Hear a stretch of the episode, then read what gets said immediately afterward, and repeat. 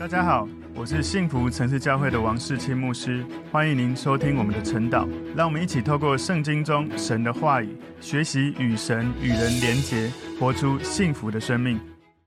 OK，大家早安。我们今天要一起来看晨祷的主题是持续盼望领受能力。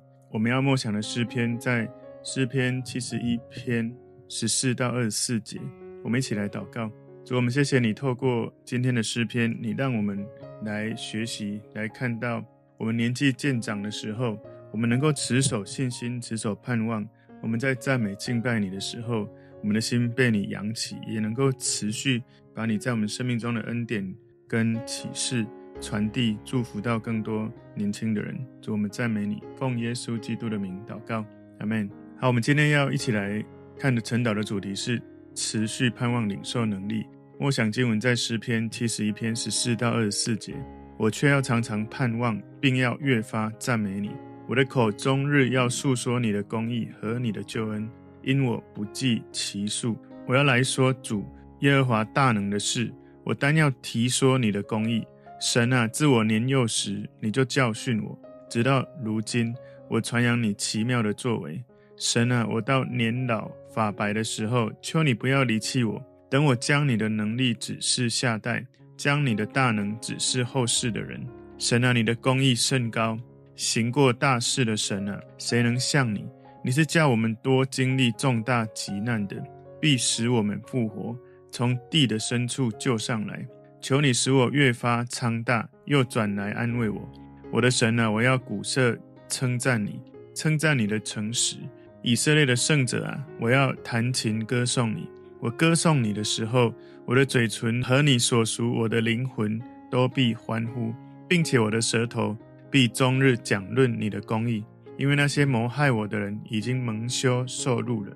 好，我们今天的这个主题：持续盼望领受能力。持续盼望领受能力。这个诗篇，它的一开始，它没有注明是谁哈。这个作者他是在他年老的时候，身体越来越弱，然后。遇到这些敌人的攻击的时候，他写了求告诗哦。一般认为哦，从这一个诗篇的观察，这个诗篇七十一篇的前一篇就是七十篇哦。七十篇应该是七十一篇的序言，有可能其实包括从诗篇六十九、七十、七十一，这个都是大卫的诗，可能都是他晚年的时候所做的诗哦。他是一个祈祷的。好像祷告的三部曲，从六十九、七十、七十一，主题是对神的仰望跟信靠神。这个诗篇从一到四节，作者他求神帮助他；五到八节，他描述他遇到的苦难的情况；第九到第十三节，在描述他年老的情境；十四到十八节，他在仰望神的公义；然后十九到二十一节，他坚信神的拯救；最后二十二到二十四节，他。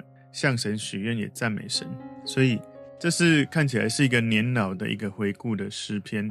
也有人认为说是大卫在押沙龙叛变的时候他所写的，但是呢，没有确切的一个确认是怎么样。但是这都是有不同的评论的人的猜测。所以整首诗篇七十一篇的氛围，感觉起来像是一个匿名的一个老人，然后在他年纪已经渐长，已经。就是越来越老的时候，他在回顾过去所写。所以不管怎么样，从这个内容哈，我们可以从整个诗篇里面，我自己是觉得啦，我觉得还蛮像大卫所写的，然后也不断的充满盼望跟从神来的力量。所以，我们把今天的经文把它归纳四个重点。第一个是常常盼望赞美神，常常盼望赞美神。诗篇七十一篇十四节说：“我却要常常盼望，并要越发。”赞美你，在这个诗篇的作者，他在一个危难当中，他始终能够不断持续的期待，能够透过倚靠神得到帮助，对神拥有一种无止境的盼望。在这个诗篇当中，他没有进入绝望，没有觉得神离开他，失去恩宠的感觉，没有。诗篇七十一篇里面，他在整个诗篇把许多的问题跟赞美神完美的结合在一起，然后。这个作者呢，他期待神持续的拯救，持续的祝福，所以他说：“我要越发赞美你，就像神你给我的祝福一样，你一个又一个不断持续的祝福我。”所以我的赞美也会持续不断的、越发的持续来赞美你。所以，当我遇到一些事情我没办法开心的时候，我仍然会期待在神的面前，在神的同在里面有盼望，持续有这样子的欢喜快乐。所以，当一个人他快要年纪越来越老，或者他甚至已经在病床上快死的时候，他的力量、他的歌唱赞美也会变得比较衰弱。但是他内心对准神永恒的盼望，每一天，也许肉体会渐渐衰老，可是他里面的心可以越来越坚强，越来越有盼望。有一种信心在心里灵里面酝酿，唱出对神赞美的诗歌。所以这样子的诗歌，这样的赞美，会不断在一个对神有盼望的人，不断的扬起这样子的诗歌，不断的扬起这样的信心。所以即使是年纪衰老，身体越来越衰残，可是心里会越来越有新的力量，越来越有信心，越来越有坚定，能够跟随神。诗篇七十一篇十五节说：“我的口终日要述说你的公义和你的救恩，因我不计其数。”所以神的公义、神的救恩非常的大。这个诗篇作者他非常渴望能够为神的公义、为神的救恩不断的做见证。他说：“我的口终日要述说，也就是说，我愿意一整天都这样子不断的说你的公义，不断的说你的救恩。因为他不只要说一整天，他知道神的公义、神的。”救恩是说不完的，是他的尽头是没有人能够透彻的，因为神的本质是无限的，所以他说我不计其数，我无法数算神的公义有多少，我无法数算神的救恩有多伟大，我只能不断的用我的表达，不断的说，就是说到我不能说为止。其实我也是渴望这样哈，就是有一天如果我年纪越来越长，或者身体衰残，我还是渴望我能够表达，不管是手写或是口语，或者是。用任何我能够表达，我渴望能够神用尽我生命到最后一点，能够把神在我身上的恩典、神的救恩、神的公义、神的慈爱、神的怜悯，我就是也渴望像大卫这样子不断的。我觉得这个诗篇作者是大卫了，或者是这个诗篇的作者，就是不断在我年纪越来越长、越来越衰残，我仍然内心有这种热情跟渴望，不断的把神的恩惠、神的救恩传递给更多的人。诗篇七十一篇十六节前半段说：“我要来说主耶和华大能的事。”其实，如果你看他的英文，他说：“I will go in the strength of the Lord God。”除了中文你看到的翻译“我要来说耶和华大能的事”，其实好像我们也看到，我要在神同在的当中，靠着主的力量，不断的往前前进，去展望未来。所以，这个作者对神从过去到现在到未来，对神的力量充满了信心。即使他觉得他的身体随着年纪不断的老迈，他个人的力量不断的衰弱，不过他在诉说的是神的大能。诗篇七十一篇第九节里面说：“我年老的时候，求你不要丢弃我；我力气衰弱的时候，求你不要离弃我。”所以，当我们在面临征战的时候，当我们与这个属灵的仇敌在作战的时候，我们不要依靠自己的力量，我们要相信。神依靠神，从神得到力量。我们不要靠自己的公义，而是要像我这个礼拜主日所说的，要靠着神的公义，不是要靠着人自己的公义。我们不要用劫富济贫那种廖添丁的方式来行公义，因为全世界每个人的角度不一样，我们无法用自己来判断永恒的事情，而是要在神的救赎、神的公义里面来带出神的能力。所以，当我们能够。不断的诉说神的大能，不断的纪念神的大能。我们不断的依靠神的大能、神的公义、神的慈爱。也就是说，我们有全能的神跟我们是在同一个阵线。我们遇到所有的征战，一定是那个得胜的一方。所以诗篇七十一篇十六节后半段说：“我单要提说你的公义。”他说：“I will make mention of your righteousness, of yours only。”这个作者他只对于诉说神的公义有兴趣。他不说自己的公义，不说其他任何宗教、任何异教、任何神明的公义。他说：“我单要提说你。”所以人的正义在这个世上没有任何的公义有一个绝对标准，人的公义不值得一提。而最终的力量、最终的公义从天上而来，耶和华神的公义是没有任何的力量可以相比的。所以他说：“我要来说主耶和华大能的事，我单要提说你的公义。”不管在地上，在天上，没有任何一个角色能够像耶和华，能够像耶稣，能够像圣灵他是如此有大能，如此有公义，所以我单单就是要来诉说，要来提说我们所信靠的这一位神。今天主题持续盼望领受能力，第二个重点，神的能力代代相传，神的能力代代相传。诗篇七十一篇十七节，神啊，自我年幼时你就教训我，直到如今我传扬你奇妙的作为。所以这个作者感觉到自己非常有荣幸。他可以跟随神，从他年幼的时候，从他年轻的时候，他就跟神来学习。我相信这一个作者，他是一个受教的人，一个受教的人，他就能够让教导的人持续的教导。我记得我的牧师，我的领袖也曾经告诉我，虽然你生命有很多的问题，但是你跟很多的领袖有一个很大的差异跟不同，就是你是愿意受教的。所以我愿意在你不断。犯错的过程，我不会放弃，我会持续的来帮助你，持续来帮助你成长。所以，一个受教的人，好像他说：“我年幼的时候你就教训我，一直到现在我年老了。”换句话说，从小到老，神持续是他最好的老师。所以，他从年幼就跟神学习，是一件让这个作者当他年老的时候，生命有一个很大的益处的一件事情。他到年老了，仍然在宣扬。神在他生命里面奇妙的作为，所以一个人从小就受教，被神来帮助，被神来带领，这样的人，他的生命会有稳定性，会有一致性。他从里到外会有一种淡定，他不会随风漂流，他不会随波逐流，因为他会一直紧紧跟随神。不管世界的价值如何变动，不管身边有多少各种的期待，不管这个社会文化是如何的改变，他知道神。是永远他最好的老师，是他心灵最伟大的老师。所以他说：“神啊，自我年幼时，你就教训我。”也就是神一直在教导他，没有停止过。身为学习者，这个作者他没有寻求神以外的其他大师、其他学校，而是这个永恒的师傅。而这个师傅也从来没有停止教导他的学生。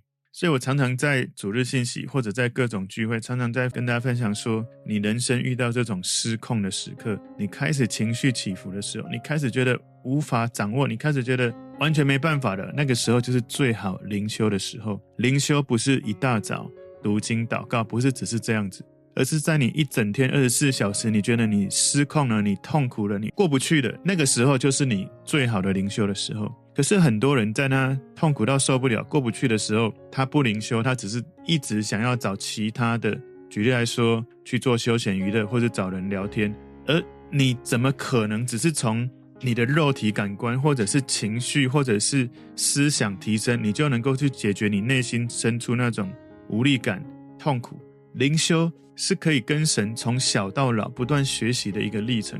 人生所有的问题都可以在灵修当中。从神来经历更新跟解答，所以我要再讲一次，灵修不是只是我一大早按着进度来读经，或者睡前按着进度来读经，不是只是这样，而是你一整天二十四小时，你觉得你过不去，你觉得很痛苦，你看那个人很不爽，你觉得整个人快要崩溃了，那个时候是灵修最好的时刻。那个时候来默想我今天读过什么经文，就好像今天我们所所读的诗篇七十一篇，我鼓励大家，你每一天。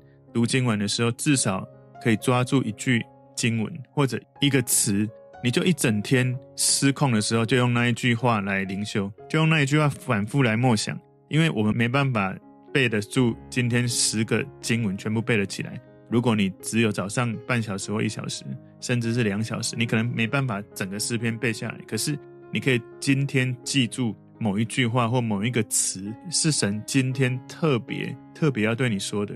这是为什么？常常我们在我请大家听完这个圣经的解释之后，你需要花一点时间单独的跟神连结，有默想，有聆听，最好能够写下来，不是只是想过去，是要写下来，写下来，反复默想，成为你一整天灵修很棒的一个神话语，能够转化你乌烟瘴气的思绪或者是情绪。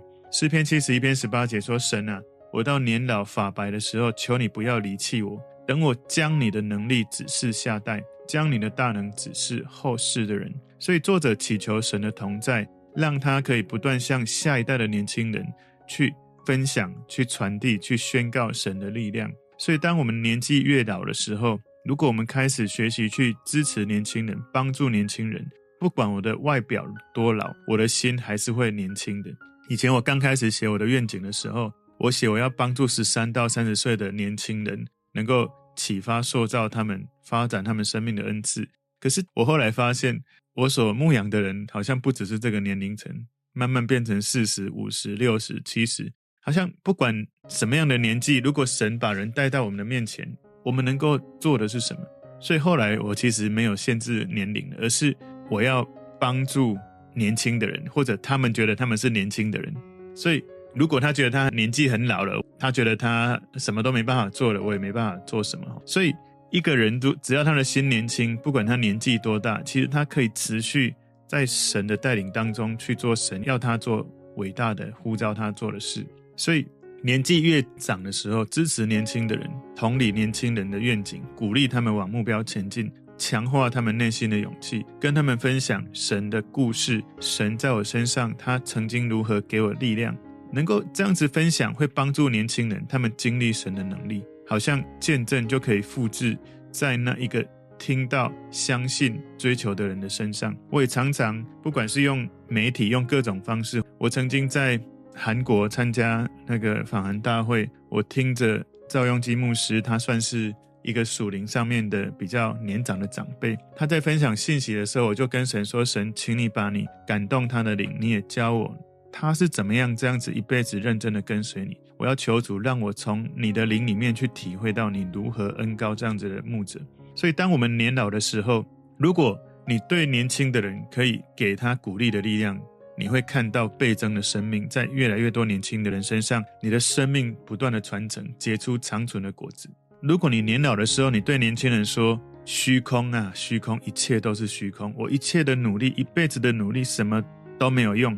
我这样子的老年老的时候，我鼓励你不要有太多期待，才不会老的时候期待越大，伤害越大。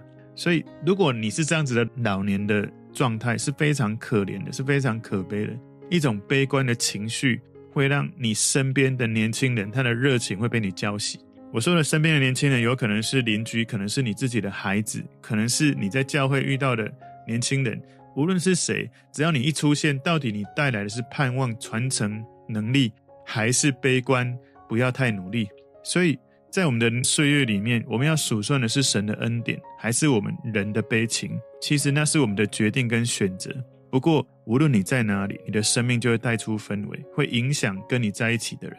所以曾经有人问我说：“你为什么可以淡定的面对在你面前情绪失控的人？”我的答案就是：第一个。我要先回到神面前来理解我眼前的人的状态是什么。第二个，我要让自己跳出那个情境，要知道人在情境中，我跳出来来看此时此刻那个人，我自己我们的状态到底发生什么事？如果我失控，或者如果他失控，另外一个人也一定要失控吗？还是另外一个人我们可以来到神的面前，让神带领我们的理性跟感性？然后第三个答案也是，就是我觉得最重要的就是与神同在。来寻求神，或是让神带领我。所以，第一个要理解他，是透过神帮助我理解他，不是用我的知识跟经验或者眼前的判断。第二个，我要跳出情境，不要觉得他所做的反应都是因为我的缘故，有时候是他自己遇到了一些事情，他需要有这个过程来释放。第三个是我跟神在一起，如果我能够跟神在一起，眼前不管发生天摇地动任何的事情，我。就算离开了这个世界，也是跟神在一起离开这个世界。所以，我们的内心如果可以从小到老，我们能够常常与神这样子的连结，我们不会那么容易就觉得失控了、过不去了、活不下去了。所以，这个作者他说他可以的时候，他尽可能的传承给后代。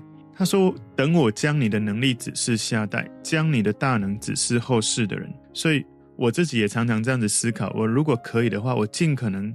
希望能够帮助年轻人有一个舞台，给他们一个平台，给他们一个管道，来帮助他们连接到神，来透过我们所诉说的见证，帮助年轻人能够纪念这一位伟大的神、荣耀的神、完美的典范。所以，这个诗篇作者可能也觉得，透过这个诗篇，也可以传递给比较年轻的人，这样子来颂赞、这样纪念、这样来荣耀我们的神。第三个重点，神必使我们复活，神必使我们复活。诗篇七十一篇十九节前半段说：“神啊，你的公义甚高。”所以这个作者觉得神的伟大。一开始他讲到他的公义跟人的公义不一样，他高于人的公义。然后呢，在七十一篇十九节后半段说：“行过大事的神啊，谁能像你？”然后呢，他讲到说，神是做伟大的事情的那一位，他超过人所能够做的一切。所以，神超自然的、超凡的公义，神超自然、超凡的大能，他问出了这个问题：谁能像你？神是独一无二的，没有人能够像神。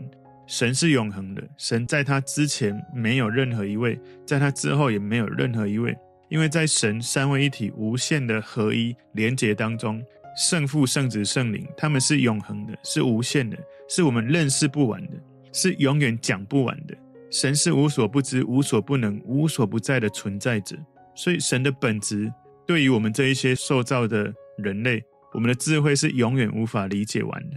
神的旨意是任何他的受造物永远无法测透的。所以神的伟大、神的荣耀、神的全能。激发我们的心，可以献上给他无尽的敬拜跟赞美。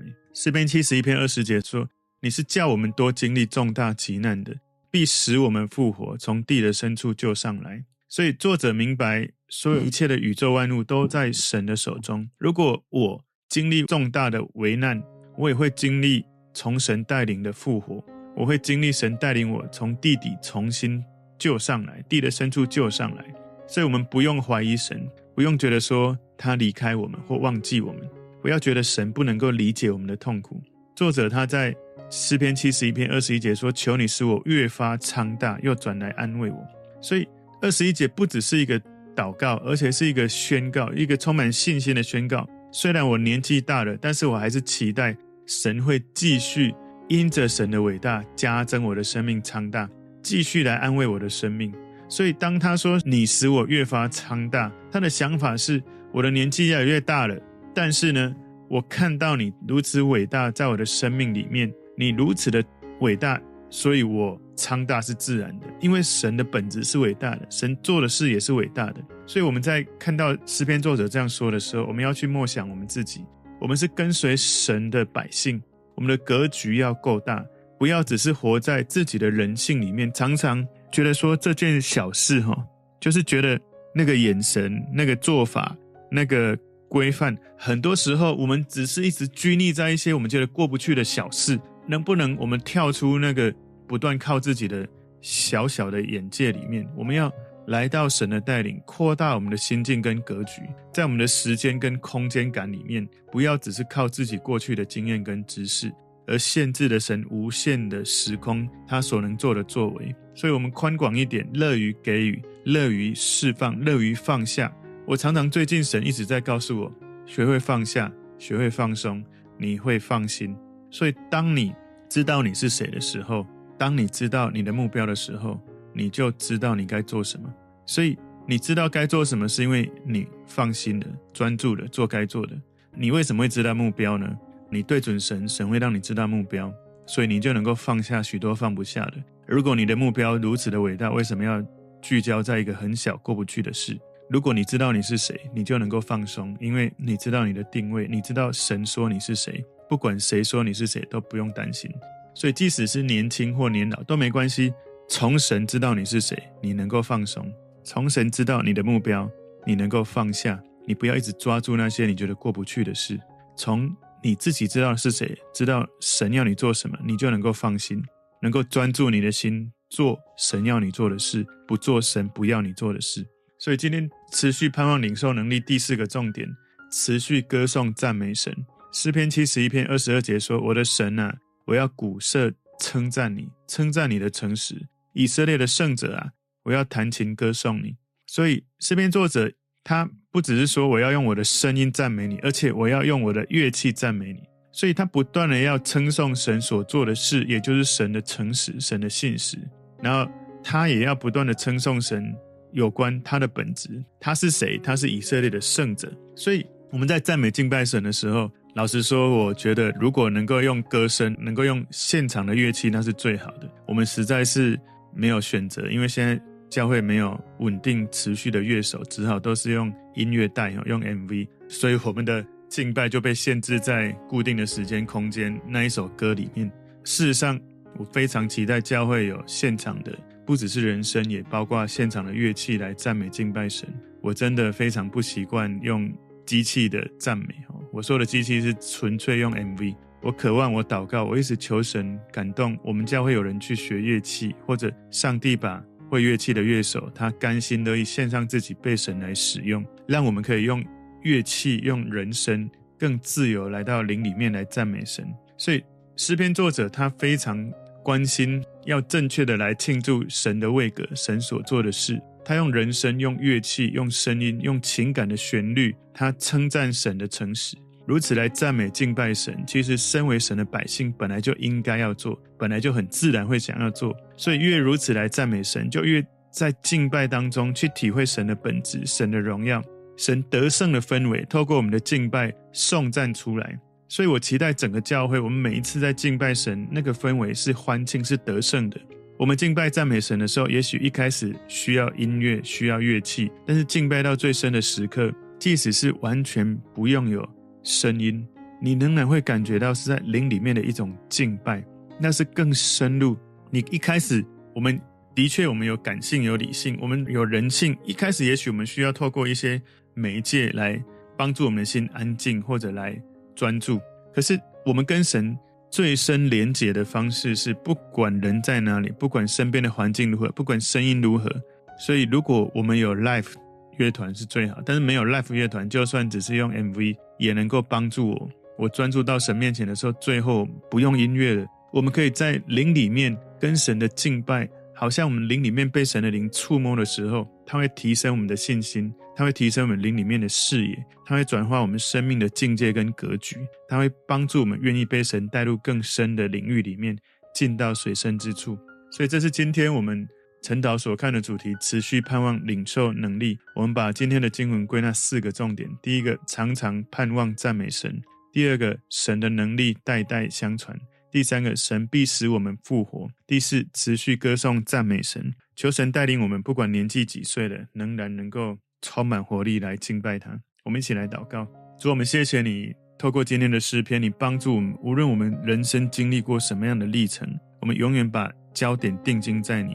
我们就要不断的歌颂赞美你，我们就让我们的生命成为释放你荣耀的管道。主，我们赞美你，谢谢你，求主带领我们的教会经历你的公义、你的信实、你的大能、你的慈爱。奉耶稣基督的名祷告，阿门。